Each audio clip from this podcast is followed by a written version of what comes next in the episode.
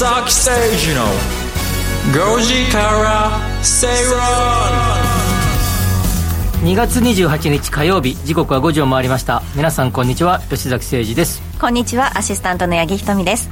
そして火曜日のパートナーはキャインの天野博之さんです。いやいい天野博之です。お願いします。よろしくお願いいたしますペーパーノイズがね失礼しました。あのね回を追うごとにねあの資料が増えちゃって、ええ。ねえ今日もいろいろありますよ。そうです事前ねに読み込むのが大変でしょう、え 資料は増えてるんだけれども。事前に読み込むどころかね今日一番初めの台本がどこだっていうのを探して。違う違う違う違うね英語を覚えたいなっていう話をねギリギリまでしてたんですよ。あーそうそうそう吉崎さんが一番喋れる。そんなこと絶対そんなことないそんなことない喋るのそんな得意じゃないですね。あそう。読む方はなんとか、えでも海外行って別にええ。一人である程度は。全然です。レストランとかでも。払うぐらいですよ。で 逆に不動産用語とかのがあそっちは知ってますよ。だから読むのは普通に読みますからね。あ確かに喋る中でビジネス英会話の方がまだ比較的できるっていう方で、その例えばその野球の話とか政治の話とか、その日常会話の方が難しいっていうふうに聞きますよね、あの、うん。大学院の時に野口幸雄先生ってあの有名な本を書かれてるあの野口先生の授業が必須科目で、必須科目か。であの全部授業英語なんですよ、でベラベラベラって英語で喋られて、で、まあ、軽くにそれを軽くだけ日本語にしてくれる訳してくれるんです軽く、えであのみ皆さんあの、まあ、某大学で、ここのだここの大学も含めて日本の大学院では基本的に日本語でやるでしょって言われて、なんで日本語でやるか分かるとかって言われた。なんでいや英語わかんない。から。でこれ多分韓国行ってもどこどこ行っても基本的に英語ですから。わあ。そりゃ BTS も出るわな。基本的に英語でやりますけどこれね日英本語。ある程度うん。人口がいて、で。ある程度学歴社会なので、うん。結構一定割合が大学院に行くんもうもうそこの中で英語が必須なのは当たり前あな感じなのである程度いるので、だからえそのそのための本とかが大学院で用の教科書とかがあるわけです。よ、うん。うん本来はそういう教科書とかは英語で書かれたものしか存在してないのか。売れて売れないから、うんうん専門誌だから。専門もう専門だから、うん。なので日本は英語がでや授業をししないことが多いんですと。言いましたつまりね結構一定数人口がいることはですねやっぱりある程度そのガラパゴス化になりやすい。そうですねやっぱりね。島国だしね。島国だし、うん。でもこの後もね今日もやりますけれども、うん。人口自体はどんどん減っていってるわけなので、うん。じゃあそのあたりもやっぱり変わってくるのかななんて思そうだね。ったりもしますよね。ですよね、はい。喋ろう喋ろ ということで今日も盛りだくさんの内容でお話進めてまいります。番組前半は比べてみようのコーナーです。あらゆるデータを比較しながら投資のヒント探りますそしてお知らせ挟んで気になるニュースのコーナー。吉崎さんが今気になるニュースをピックアップして解説していきます。はい。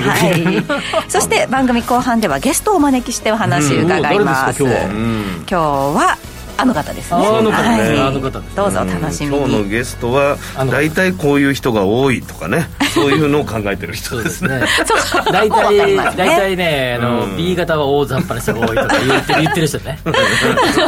そんな大雑把じゃない。相当な細かいデータですから。僕僕 B 型ですけどえーお楽しみになさってください、今日もですね皆さんからのメッセージ募集しています、ツイッターハッシュタグご時世でつぶやいてください。それでは番組進めてまいりましょう。この番組はワオフードココザスの提供でお送りします。吉崎誠二の5時から正論。さてこの時間は比べてみようのコーナーです、あらゆるデータを比較しながら投資のヒントを探ってまいります、はい。今日取り上げる話題はコミュニケーション能力についてです、えー学上は仕事以外でのコミュニケーションに関して企業団体の人事担当者を対象にアンケート調査を実施しました。その結果コロナ以前と比較すると7割以上の企業が飲み会など仕事以外でのコミュニケーションの機会を確保できていないと答えました、さらにですね3社に1社がその仕事以外でのコミュニケーションの機会を確保できていないことで、入社1年目の新人の社員の活躍に影響があると回答したということなんですね。そこのつながりがちゃんとできてないからってこと？うんそうですね。それを感じられる状況になってきたということやっぱりコミュニケーション大事なんだ。はい、ただね企業側もいろんな手は打ってくると思うんですがじゃあ個人でうん。一体どういうことができるのか、コミュニケーション能力を高めていくことに関してどういったことができるのかというのを今回ちょっと考えていきたいなと思うんですけれども、うん。あの例えば皆さんが普段から生活している中で実はそれその、まあ、心理的要素を逆田にとってうまくコミュニケーションしているっていうこともあるのではないかということでですね、偏方性の原理ってご存知ですか？偏方性の原理っていうことをね偏方したいですね 返事の変に報いる。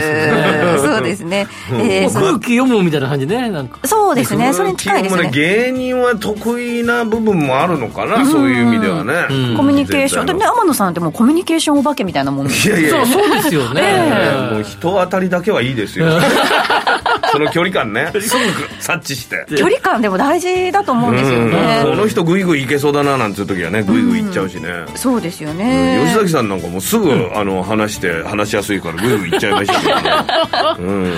そういうの。なんだろうね、あでも最近だからすごいいろんな人と話すじゃないですか企業の人とか、はい。本当おっしゃる通りですっていう言葉をよく聞くようになった、昔よりそうそれ圧倒的に多分教えてんだと思うんだけど、会社が、分かんない。一回おっしゃる通りですって。そう相手の気持ちをまず汲んでからあの返すとそれでやっぱワンクッションになるとすぐ反論するとトゲが立つからっていう。だそういったところでだんだん日本もそういうことをちゃんと重要視して、あの教育もされてるんだろうなとは思いますけどね。わかりますね。わかるわかるって感じですよね、でもなんかすごくこうみんながそういうことをやることによって より潤滑に円円滑に。円滑にね。コミュニケーションとかね距離感を測ろうって感じはしてるよね、確かにそのそういった仕組みを知ってるか知らないかじゃやっぱりそのコミュニケーションの円滑さっていうのが変わってくると思うんですけれども、うん。先ほど言ったその偏方性の原理っていうのがですね、あの相手から何かを受け取った時にこちらも同じようにお返しをしないと申し訳ないという気持ちになる心理効果のことだそうです。例えばあのデパートとかにうん。物を買いに行った時にそんなに購入するつもりはなかったんだけれども、10分も20分も店員さんが張り付いてすごく丁寧に教えてくれた時に、これは恐ろしいです。ね。ちょっと商よ。法的な感じにもなるよね。ここまでやってあげたらなんか買わなきゃいけないだろう。この間なワインバーに行っててね、ええ。ワインをこうピノ・ノワールのブドウのワインをこうやって飲んでた時に、ついてこいって、これすんごくいいですね。いや、これ、とかって、結構しみじみソムリエの方と喋ってたら、ソムリエの人がふっとね、今日一本だけありますよって言われて。これちょっと、まんまとまんまと。いや、あのもうテ、テイスティング時点で開けちゃってるからね、もう。ね。意外とね皆さんもだから日常生活のコミュニケーションの中うんあるよでそういうのがあるんだ俺のけれども、友達もさ、コンビニで大きい方した場合は何か買って帰るとかね。今日は買かわないってなんなんだよ。偏方性かどうかわかんない。自分のマナーの問題。いや、買えよ、なんか。俺は買うよ、ど、どっちでも。どっちでも。偏方性なのかな。でもなんか本当にここまでしてくださったらなんかって気持ちになるよね、そうですね。逆に、ん。えこんな扱い受けるんだったらっていう感じで蹴っちゃうこともありますよね、まあそれはありますよね。それも偏方性の原理まさにで4パターンあるそうで、んその今のポジティブのその行為の偏方性とかその情報の偏方性ん。とかさらにん。敵意の偏方性っていうのもあるらしくて相手から敵意を向けられた際に無意識のうちに同じように敵意を返したくなる感情っていうのがあるそうなんですね。はねもう新幹線とかで椅子倒していいですかって言うかと言わないかみたいなね。いきなりガンはもうちょっと「おい!」みたいな「俺もうテーブル広げちゃってんだけど」みたいな。おーってなりますよね。あそこら辺はちょっとね。バチバチしますよねなんか。こうイライラが伝染するとかって言うじゃないですか。うん。多分それのことを言ってるんだと思うんですけれども、鏡の原理って言わないこれ？あ鏡鏡の原理。なんか自分が思ったような相手も思うと。思いは通じるとか外国でもありそうだねそれ。そうですね、こういうのをこう知ってると、うん。例えばそのイライラ自分がイライラして相手に当たると、あこの法則だなってそうそう分かるとそうそう、ん。そうなるとコミュニケーションとか意外と取りやすくなるんじゃないのかなというんで、うん。結構ねなんかご自身でこういうその心理的な、うん。あの効果とか調べてみるのも面白いのかなというふうに思ったんですが、そうね、ええ。だからねあの強く交渉するだけじゃないっていうことですよね。いろんなことをね。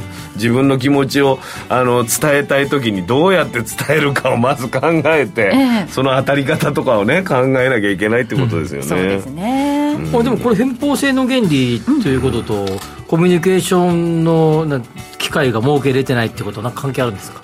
あそのコミュニケーション能力その機会を確保できていないということで、まあ、会社側もすごくいろいろね、はいそういった機会を確保しようとかするかもしれないんですけれども、うん。個人の努力っていう部分で、うん。そのコミュニケーション能力をカバーできるのではないかっていうので、こういう偏方性の原理とかを知ってやっていくとより円滑に物事が進むんじゃないかなという。こういうコミュニケーションを取りたいとか、うん。まあ、一体化したいかどうかってあの昔は僕なんかはこうみんなで飲み行こうぜっていうタイプでしたけど、いや行き行きいや僕はいいですみたいな人っているじゃないですか、そうはい。別に今かなり独立、ん。それで無理に誘うとちょっとパワハラ的そうな感じになそうそうそうっちゃう。とかねこういうのって、もしかするとそのなんていうかなそうそういうふうに輪に入ってこなくても許されるんだって的な感覚が増えてきたから増えこうなってきてると思うんですね。あーなるほど。逆を言うと？逆を言うん、うんつまり、そまあ、どっちがいいか分かんないけど、もう、その、ある程度、こう、こういうことはやろうぜ、みたいな、ふうにするのか、ええ。もう、お好きにどうぞ。お好きにどうぞだったら、この、なんていうか、その確保確保できていないとか悩むなよと。そう。空気を読むとかもないわけない、ないわけですから、うん。このこういう人あの人事担当者を対象にした人事担当者があんたたちが、まあまあこ個々の自由ですとかあまり強制するとパワハラですよと部長とかに言ってるからですね、はいはい。お好きな勝手にするわけじゃないですか、ええ。じゃあ悩むなよってことだよねどあっちかはっきりした方がいいんじゃないかなってすごい思うね。会社の方針と会社のしてね方針が、う。ん。ブレブレブレブレブレな気がするんだよね、まあね、あ企業にによってもね、変わってくるとは思いますけれども、ただこれでも個人で、その、例えばそのコミュニケーション能力がすごく秀でた人と、まあ努力しなかった人っていうの、差はやっぱり出てくるんじゃないのかなと思うんですよね。なので、あのコミュニケーションでグイグイいっちゃうやついるもんね、はい。そうですね。いや自分のことは棚に置く いや昔の業界なんか「なんとかじゃどう?」っつって「ゴルフでもどうの?」っつってコミュニケーションだけで上がっていく人もいたから、その能力それはそれで能力のような気もするしね、そうですね。なんかよくあの、ななんちゃら代理店みたいな方々と言うと、すぐ、先生先生。先生誰でも先生だ先生とだけ覚えてないんじゃないかって。先生とだけ言いに来る部長とかいたの。控え室でこう講演待ってたら、先生先生。ってそうですね。まあ、それがいいのか悪いのか、また別としてね、それだけで、まあ、どんどん出世していくっていう時代ではもうなくなったと思うんですけど、まあ、最低限はね。じゃあ、でも、八木ちゃんそんなこと、じゃあこれ悩むなよ。これ。コミュニケーション大事じゃない、じゃそういう時代じゃないって。否定するなら。否定するなよって感じになるじゃん。いやー何事もね、いい塩梅地温がありますから、そのあたりを探っていきましょうよ。優しい優しいさすがヤギちゃん、おじさんは明確に従う えーということで、ここまで比べてみようのコーナーをお届けしました。この後は、今気になるニュースのコーナーです。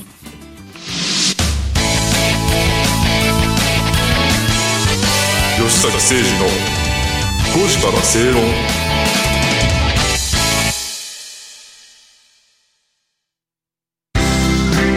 人生100年時代。あなたはどんな人生を描きますか？お金に困らない人生にしたい。やりがいのある仕事に就きたい。お気に入りの間取りの家に住みたい。あなたの描く理想の人生をココザスが幅広くサポートします。さまざまな資格を持った専門家がお金仕事住まいについて無料でアドバイス。一緒に豊かでワクワク生きる未来を作りましょう。詳しくは番組ウェブサイト右側のバナーからココザスホームページをチェック。学生と企業を結ぶ稲村亜美のここしろインターン。今回は株式会社ディリットの代表取締役小島敦さんへインタビュー。お仕事のことインターン生を採用する理由などを伺います。放送は3月2日夜8時から。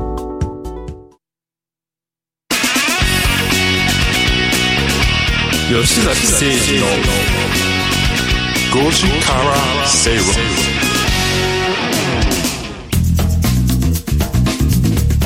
ラジオ日経吉崎誠二の5時から正論をお送りしています。皆さんからツイッターのメッセージ、はいはい。いただいていますすけれどもウィスコンシン州さんからいただきました、い。つもくれるはい。今はねツイートに「いいね」をもらったらこちらも返す。あれですね。返報制という。のをいただきました。もう勝手にやってくれればいいのにね その機能でね。そしたらね自動になる自動設定しとけばいいの。ね いいねしてもらったらすぐ返すみたいなでもまあそれで気分良くなるもんだから。ねよくなあえ不思議なもんなんかですよ LINE ね LINE とかでもせつどこうふっときた、おお了解とか OK ですみたいなの言って、おなんかねボタン押したいなっていつも思うんだよね。ああもう簡単なね。簡単にもう,、あのもうワンボタンであの了解ですって出てる。ああなるほどね。だってもう今こう若い人たちリしか返さない。あリそう。了解。リそれいいっすね。いやおいやもうやってますよ。今リだよね。普通？弟とかからは「リ」ってきますおおそれ知らなかった。めっちゃ早い変更性それちょっと失礼じゃない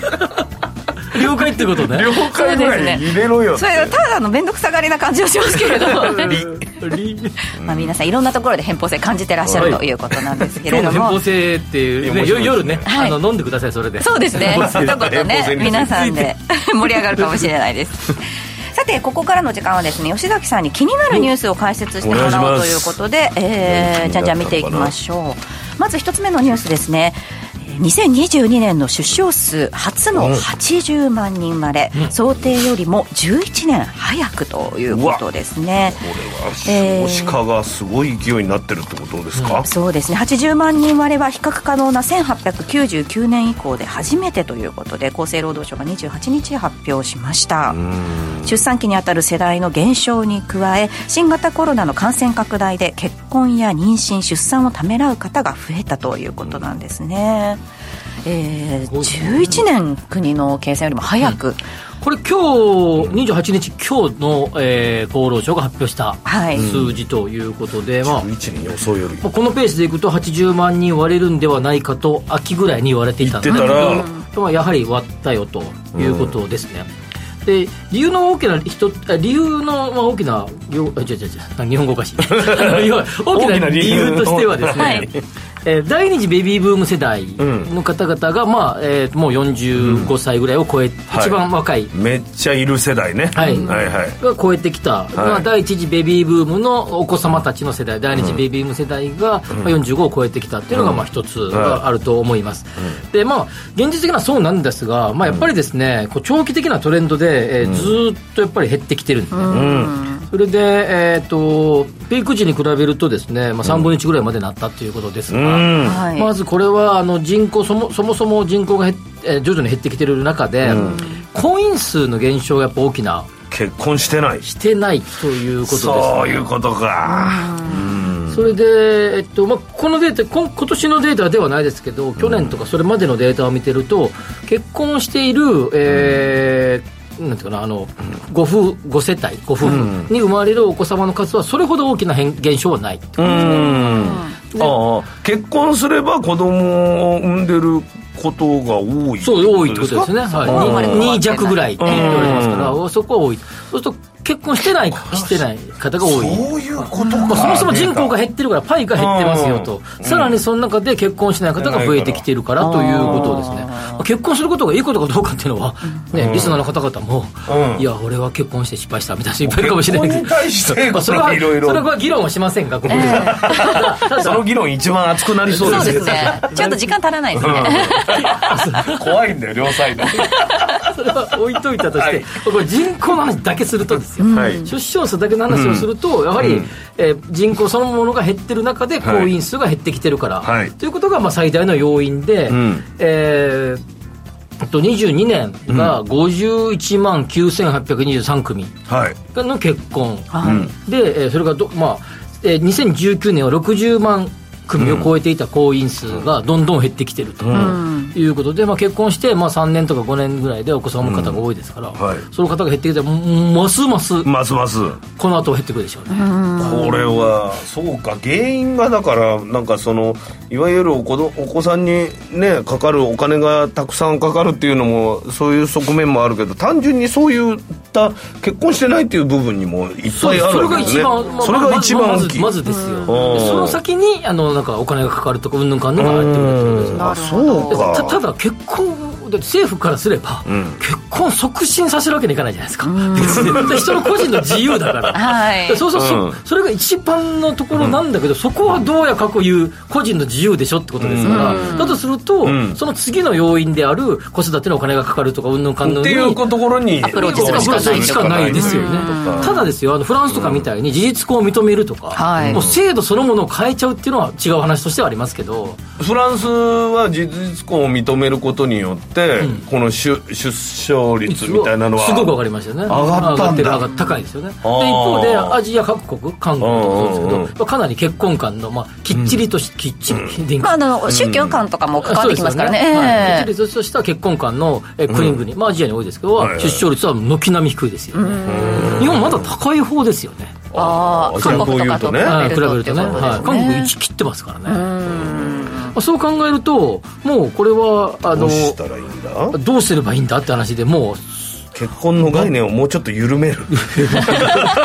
言い方が難しい難しいですよね。うんでこういうのは正面からだってね、うん。テレビ番組で取り上げるなんかなかなかできねえと思うんですか難しいですよよね。ね。でもなんかあるその、まあ、経済の学者さん、学者さんがおっしゃってたのが、その日本、まあ、その離婚することに対してのコストがうん。結構高いっていう、お金とか時間とかっていうのが弁弁護士さんを立てたりとかその別れるのにすごく労力を使うからうん。ここうちょっとハードルを低くするとじゃあちょっと結婚してみようかみたいななんかそういうこう軽い軽いって言ったらあんまりよくないけど。ダメだったらねみたいな。そうそうそうですよね。そういうので結婚の数増えるんじゃないかなすって。ごい数離婚が増えたら ヤギちゃんが発言したからなんでいやいやいやそういうふうにお話しされてる方もいらっしゃったということですね。そういうことね。はい。あまあでもこれもね日本の大学みたいじゃないですか。あの入るの難しくて出るのが簡単になんかそうね。だから結婚もまあどうどういうふうに表現したらいいかわからないけど、いやごめんなさい。難しいですよね、うん。だからでも離婚に関してはやっぱりこうお金云々もちろんですけどそれ以上に期間とかあのなんていうかそれにつつぎ込む時間が結構かかるっていうことですよね、まあ、サンクコストってそれがまあ結構かかるというのがあるんだけど、まあ、ここはもうあのこれはあの先ほど言った一時的理由が変わらないと大きな抜本的な改革にはならないですよ、そうですね。まあ、多少は戻ると思いますよ、抜本的な改革にはこれは絶対ならないね、これ今の少子化対策は。なんかもう そうですね。えなんか社社会のブームみたいなのが起きるといいですかね、結婚ブームみたいな？結婚ブームみたいな。あの例えばあの、ん。ジャニーズの誰々と誰すごい有名なアイドルが結婚したみたいな、うん。結構ね。あの皇太子様がご結婚なされたご成婚なされたとかっていう時はまあちょっと若干上がったりとかは、はい、すそうですよねるんだけど、言うてもねっていう感じですよね、はいそうですね、まだまだちょっとねなかなか解決の糸口っていうのが見えづらい部分ではありますけれども、次のニュース参りましょうか、えー林芳正外相が G20 の会合を見送り検討。自民予算審議を優先ということですね。これ日経新聞は25日には検討でしたが、今日はあの共同とかいろいろあ他の市ではですね、あの朝の早い段階で、あの決定って出てましたね、あはい。もうじゃあほぼ決定ほぼ決定なんですね多分ね。そうですね、えーそうあの3月1日から2日にインドで開催する G20 の外相会合の出席を見送るということですね、はい、国会の対応を優先するよう求めたのが自民党側が求めたということで、さあただそのウクライナ侵攻に直面する状況下で日本の外交力の低下というのを招きかねないというふうな意見もあるということですね。いやこれはでもですねこの後 G7 の議長国日本ですからねはい、5, 月にねあり5ますね。それでこれインドで G20 これ3月1日2日これこの後に直後にクワッドがあったりとかいろんな会議がこうセットになっていたやつを全部キャンセルするってことね、でやっぱりインドのあれ今回インドのあのし議長国のインドのがあの外相は、マジかみたいな発言をしてましたからね、あの信じられないみたいな感じで、何事みたいな感じですからね、G7 の次、議長国でしょみたいな感じのコメントをしてましたね。でこれ、まあ、別に僕はあの外交や政治評論家じゃないので、ここ、ごちゃごちゃここ言うつもりはあんまりないんですけど、要はこれ、多分何を優先するかって話で、これ、もちろん、えー、外務大臣ですから、国の国会の、えー立法府のの国会、そして行政府の長としての、えー、内閣の一員を考えたときに出るのはそれは当然なんだけど、だけど一方で外務大臣しかできない業務がこっちにあって、それとどっちを優先にするのか。でこれ一応国会は副大臣出れますからね。今のルールでは。そこで対応してもいいんじゃないかっていうこともあって、そうするとどっちが優先なんだみたいなことで、世間世間っていうかあの、世界的な目で見れば、いやいやいやと、どう考えても G20 でしょうみたいな見方が世界的な見方なんだけど、まあ、自民の、まあ、中からは、予算案の審議と重複する場合は国会対応を優先しろよと。会議出ろよと。お前そっち行くんかいと。いうことですよ。これよく会社でもありますよね。会議なんで来ないの？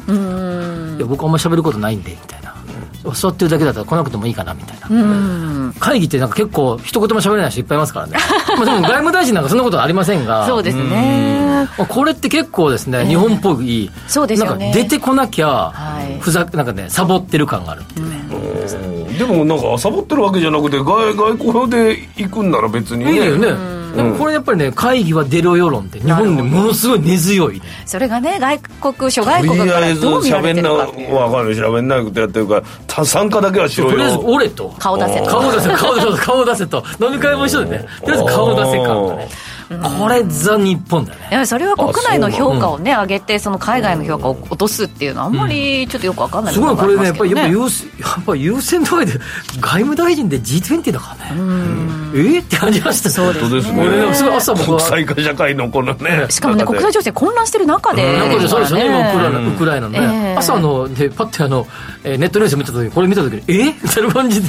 そんなあるの？ってそれも自民党の圧力みたいなことでも与野党両方ともから圧力がかかったって言ってましたからだから先ほど言ったよっぽどね外国行ってる場合じゃないっていう考え予算審議優先だろうってことでまあ要は要はものすごい顔出せよ圧力がかかってるってことねまあまあよっぽど有意義なその会合というか逃げるなよ的な？話議論をしていただけるということなんでしょうかね、はい、では最後にもう一本参りましょうか。全体的に賃金アップの動きというのをお届けします。まずあの JAL の労組が6000円のベアを要求、はい、そして ANA 夏冬の一時期ボーナスですね、うん、コロナ前の水準に、うん、また USJ 社員の月額給料アップということで、うん、まあ、賃金アップの動きというのをどんどん聞こえてきてるということですね。すね。はい、USJ があの正社員もアルバイトの方もだし、イオンもね、これで発表しましたけど、あれ大きいですよね。はい、あのパーセントを全部、えー、正社員、パート社員、アルバイト社員全部上げるですね。すごいな。とかですね、えー、まあいろいろ消費税分 ね。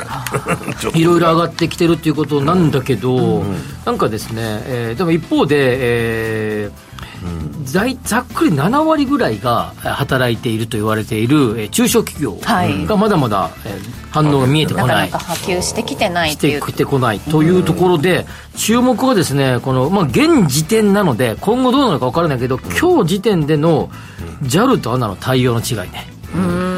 JAL は6000円のベースアップですから、はい、ベアですからこっちは、えー、ANA は夏冬のいわゆるボーナスを戻そうよという、ベアの話は一応出てきてないんだ、うんうん、分かんないこれ出てくるかもしれないけど、うん、出てきて現時点では出てきてないということなので、JAL ってやっぱり労働組合強いな感がすごくあるね。そうですね。こういうところから現れますね。すごいね。まあもちろんあのご存知の通り本にもいっぱいね、うん、いろんな映画とかにもなってるけど強いですよね。いやでも航空系の会社は労働組合が強いことはすごく知られてる話だけど、うん、その中でやっぱ JAL って。うん改革したんちゃうかったっけと、すごい思いましたね、これね。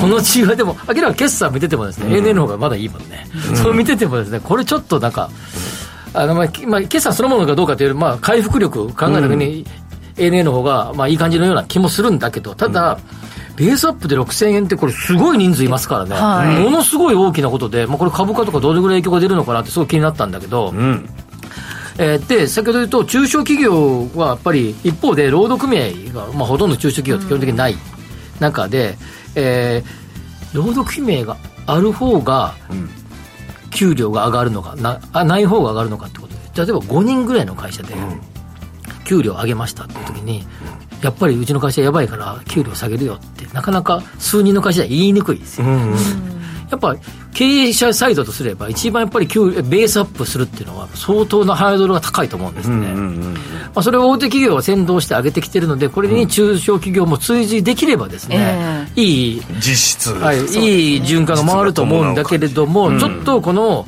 えー、なんか見えない圧力みたいな 労働組合とか、なんかこう社長に対する、下げるんですか？みたいな顔。とか、まあ、やっぱ上がったら下がる可能性があるっていうですね。ドラスティックな経営あの賃金体系日本はしにくいですから。そうですね、上げたらもやっぱ上げっぱなしっていうところですよね。アメリカなんかすぐレイオフしますからね。あそうですね即レイオフだよね。さっき天野さんと2人で我々個人事業主はどうやってベースアップを要求したらいいのかっていう話をいろいろしてたんですけど、僕を解説するとですねマネージャーさんへの交渉。あなるほど。圧力ですね はいということで、えー、この後はゲストをお招きします、吉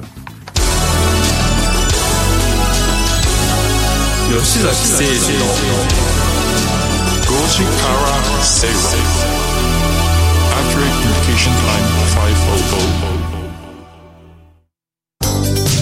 500ワオフードのプレミアムなコールドプレスジュース。オーストラリア産のオレンジを現地で加工。低温輸送でみずみずしさはそのまま。絞りたてのようなすっきりとした味わいです。飲み終わったらそのままゴミ箱へ。ラベルもリサイクルできるので剥がす手間はかかりません。冷蔵庫にあると嬉しいこの一本。地球と体が喜ぶ未来を作る。ワオフード。マネーに対する食わず嫌いありませんか？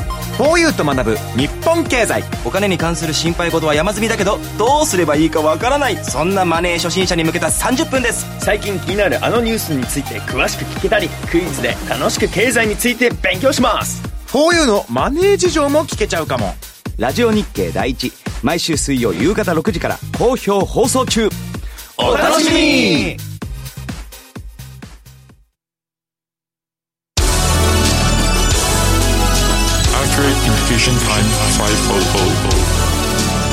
吉崎誠二の5時から正論ラジオ日経吉崎誠二の5時から正論をお送りしています。火曜日のこの時間はゲストをお招きしてお話伺います。今日は個人投資家川崎ドルエモンさんにお越しいただきました。よろしくお願いいたします。こんにちは、川崎ドルエモンです。よろしくお願いします。お願いします。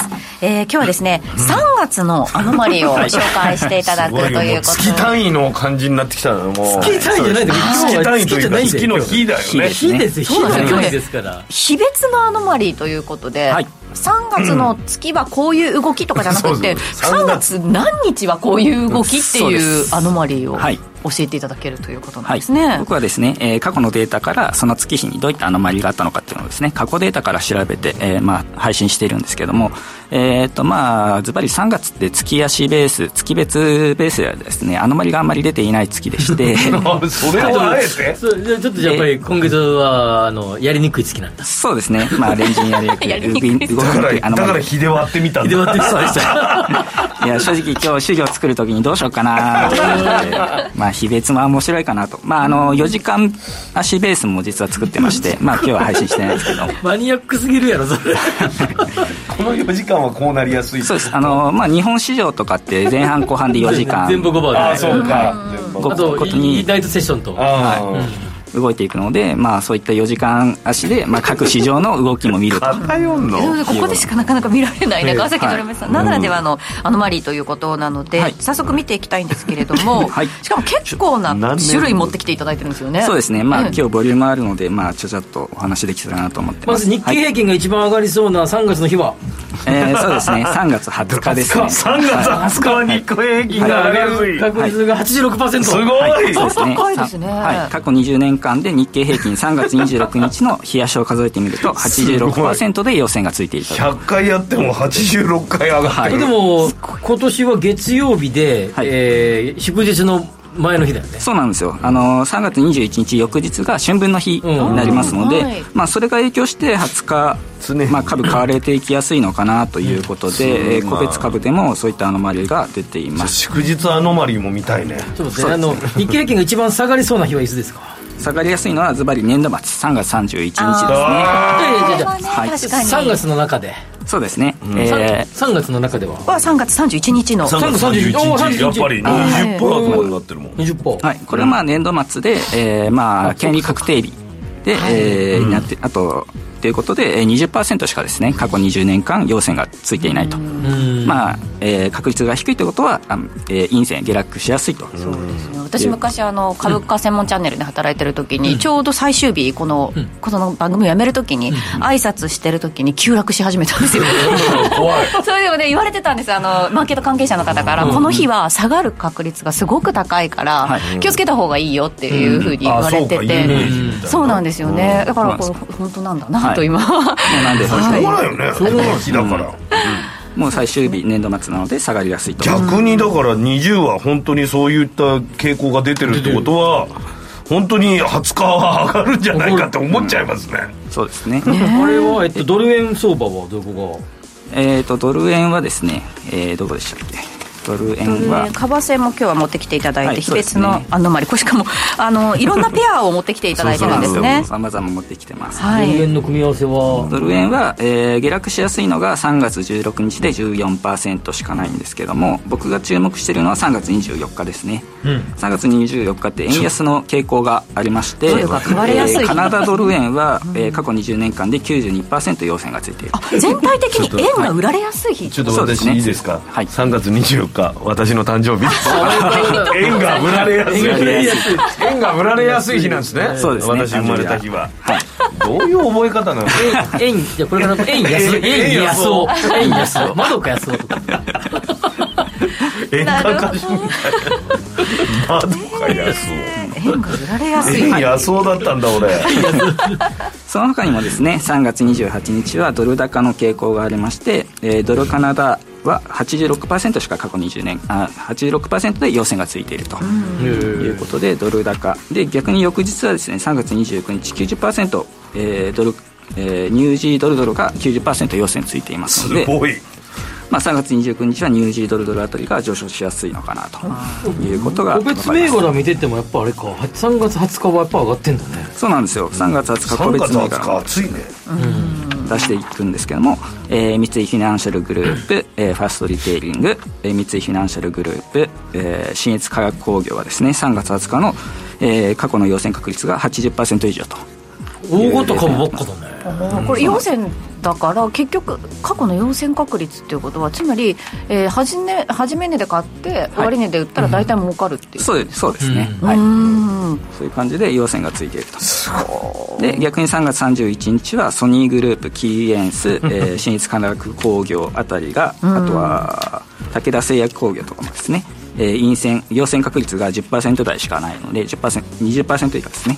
なっているので下落しやすいと3月31日はなっています、はい、これ31日は分かるとしても20日がなんでかなってすごいもんね。そうですね、祝前日ってそんなにそうですね。どまあそういうデータが出てるというところなん今年度も終ですけども。わりかななんて言って買うのかな最後。でこのさあの、伊藤忠商事が3月1日にほぼほぼ上がってるという。93%すごいね、そうですね。ええすごいですね。面白いですね、で米国株で実は注目なのが3月17日でして、えーニューヨークダウの3月17日を過去20年間分調べてみると87%で陽線がついていると。あとナスダックも87%で陽線がついていましてこれはですねセントパトリックデーが影響しているのかなと思います、えーアメリカのセントリセントパトリックデーで、まあ、あの緑のものを着るという祝日なんですけれども、えーそれでですね、まあ、小売りとかは結構株があ消費が上がっていくので、まあ、そのあたりで株も一緒に上がっていくのかなと。いうところで3月17日は米国株が注目なのかなと思っているところですアメリカはね 緑だと上昇ですからね。そういうところに関係あるんですかね。緑を身につけるみたいな、ね、日本だとドキッとしますけどね。そうですね。青いなっつって。経済指標のアノマリーも作ってくださってるんですね。はい、えー、CPI とかすごい、ね、はい。注目なのが3月の経済指標のアノマリーも出しています。で、えー、3月の雇用統計ですね、うんうん、えー、3月10日にありますけども、はい、えー、それもですね実は、えー、結構アノマリーがありまして、はい。えー、雇用統計の非農業部門雇用者数に関しましては、過去16回分を調べてみると12回が予想よりいい結果が出ていると、で失業率もですね、えー、過去16回中13回予想通りか予想よりいい結果が出ていますので、うん、えー、3月発表の雇用統計は、まあ、ポジティブな結果になりやすいと。なりやすい確率が、はあなるほど。いう結果が出ていつまり。2月は意外と予想以上にいいなって感じになってるってことそうですね。2月分は、えー、上がっていきやすいと、まあどうなのか正直僕もわからないところですけども、まあ、1月はやっぱり年始で落ち着いた中で2月じゃあこれから働くかっていうところでやっとスイッチが入る、はい、スイッチが入っていくので、まあ、その2月頃は分かるわそれ。上がっていきやすいのかな気づいたら1月なんて終わっちゃってるもん、ね、今年はねあの3月21日22日が FOMC の日となってくるので、うん、なんかこうまあ、過去20年もそれなりに注目されてはいたとは思いますけれども、うんうん、今回の注目度って なかなかね、うん、群を抜いてるようなイメージがあるので。今回知ったからじゃない？あそうかもしれないあれそうですね。日銀の金融政策決定が90ああ3月でしたっけ？あんまり変わってないな、えー、そうするとそんなに動かない。あでも、うん、9日は上がってんだ。そうですねまあなのでどうなるかなと。あともう一つ雇用と、えー、あ経済指標で注目なのが CPI も注目でして3月14日に発表があるんですけども、うん、えー、過去16回中14回が予想通りか予想よりいい結果、うん、ということでほぼほぼ、えー、予想通りかいい結果が CPI は出ていると、いい結果っていうのははい、えっと、予想よりも上振れるっていうことなんですか？えっとそうですね。ああということは、えっと、直近のマーケットにとっては予想より上になっちゃうとなかなか CPI がショックになっちゃうそういう感じがしますよね。ね。ええ。ー、なかなかそのあたりがちょっと年によってどう、この経済指標あまりを受け止めるかっていうそうですね、まあ、百発百中でもないですし、えー、まあね、予想よりいい結果が出ても逆にそれが、ね、その通りに動くかっていうわけでもないので、えー、まあ、一概には言えないところは正直あるんですけども、もドルさんのアノマリから見て3月はこれを変えは何ですか？3月なんでしょうね。僕は今、まあ、あの前回、えー、紹介したニューヨークダウとか今年中ずっとえー、上がっていきやすいアノマリがありますので、うん、あのー、中間選挙の翌年って結構ニューヨークダウ上がりやすいので、うん、まあ、そのあたりで僕は結構、あのー、調べたらニューニューヨークダウの連動 ETF があるらしくてそれを最近買ってるんですけど。まあ、そのあたりを買ったりとかですね。あとはまあ正直仮想通貨に僕 今年は結構いっちゃってまして、えー、まあ、仮想通貨を買っちゃってたりはしてます。なるほど、はい、仮想通貨はやっぱりアノマリ出すほどまだ情報があんまりない感じですか？そうですね。情報はないんですけども、えー、えー、まあ、4年に一度の上げシーズンっていうのがありますので。はい、それで、うん、えー、まあ、3年ぐらいですかね、うん、えー、2025年末ぐらいまではまあ、どうしようかなっていうところで持っているというところですね、でまあ、あとは4月にも実はですねあの、まあ、皆さんにちょっと出してないんですけども、えー、ニューヨークダウが注目でして、えー、4月の月足ですね、うん、ニューヨークダウ数えてみると過去20年間中17回、陽線がついていますので、えー、はい。まあ、じゃあニューヨークダウのなんか ETF ETF とか面白いね。そっち系の、うん。はい、必ず上がるんだね、はい、ほぼほぼ85%の確率で、はい、ニューヨークダウは過去20年間で上がってい。たということで、まあ、4月、まあ、今買ってもどうかいいかもしれないですし、まあ、4月初めから、えー、終わりまでですね、はい、月ベースで。ニューヨークダウ買ってみるのも面白いのかなと。ダウ足元ね先週とか1週間で1000ドル以上下げたりとかしてたから若干難聴っちゃ難聴ではあると思うので、うん、そういった意味ではちょっとまあそうですね、えー、4月あれなんかあのドラマさんにぜひ聞きたいのはあの、はい、よくえー、っと格言。はい相場格言。相場格言、はい、相場格言格言の信憑率ってちょっとあ要はアノマリーあれまさにアノマリーじゃないですか、はい、相場格言、はい、そのそれとの関係性っていうかあの当たってる当たってる率、えーと出たり出なかったりしてますへあのよく最近ですとお彼岸底うんとかって言いますけどあんまり出てないんですよね。節分天井彼岸底そうですそうです、まあ、実際に過去20年間調べてみるとちょっと数字忘れちゃいましたけども、えー意外とそういう偏った確率でもないと。そうあそうじゃああのあのもあのアノマリーで新しい格言作ってもらった作ってもいい。んじゃないそうそうですね俺の円安をと円安。夫円安夫が言う。なんか格言をね円安夫が言う。3月24日は円安夫の日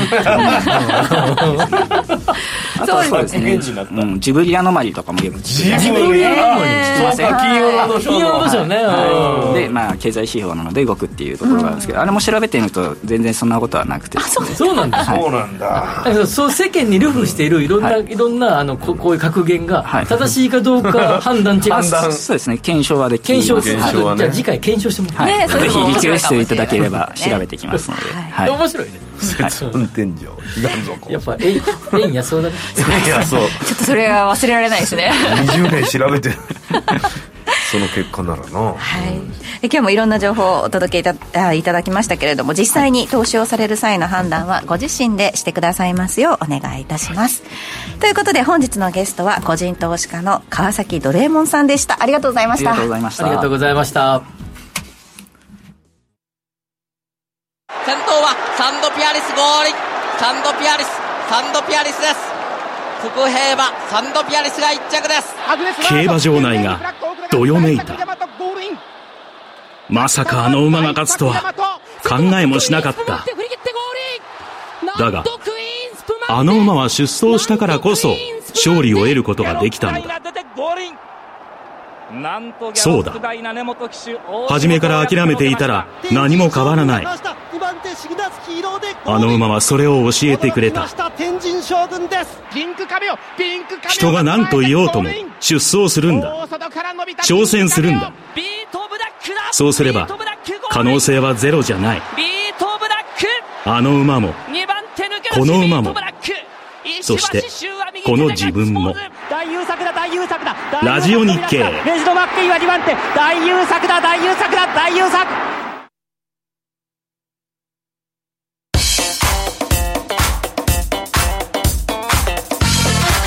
吉崎誠二の。5時からスペイロン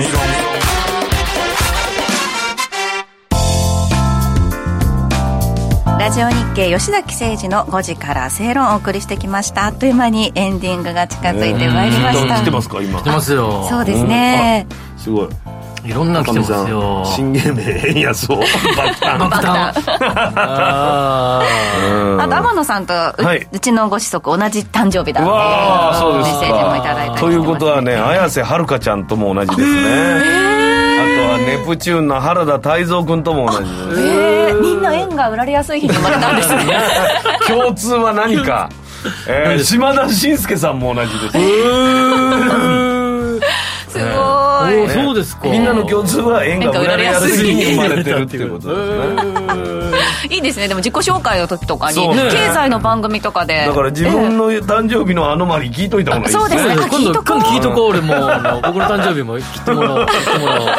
何にもなかったらどうします？だって普通の日に日経平均あ僕が多分ね爆上げしてたらね。僕多分あの1年間のちょうど真ん中の日が誕生日なんですよ。はい。折り返し日なんで。6月30日なんで、6月30はい、なんあで多分あると思いますねあの割にあありそう。そうかもしれないありそうだから休日前とかねそういええうの。日本株売られやすいとか。そうそうそう。そうそうそう。いう感じそうそうそうかもしれないですね。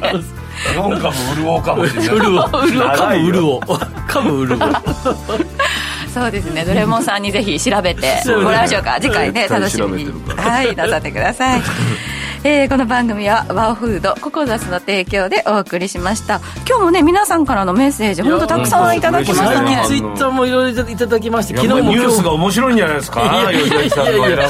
ぶすごい最近ツイート多くてありがたい限りですね。ありがたい本当そうですね。はいもう読めなかった方々大変申し訳ないですえね、えはい。でも皆さんからのねメッセージでどんどんまたお話も膨らんで、はい 楽しい放送となりましたけれども、はい。はい、あっという間にエンディングとなってしまいま花粉した。症大丈夫ですか？おおなんか今年すごい当たり年なんですすごいですね。当たり年あんまりですけど大丈夫ですけどコンタクトがまあ目がしょぼしょぼする。ゴロゴロする例年ゴロゴロするのね10倍とか言ってたよその程度じゃ全然ですよ花粉症初心者みたいなもんで初心者相当前からやんなきゃダメなんですよそうなんですよね皆さんも今今やっても遅いと思う対策しっかりとなさってくださいここまでの相手は吉崎誠二と。円安相当。八木ひとみでした。明日も夕方5時にラジオ日経でお会いしましょう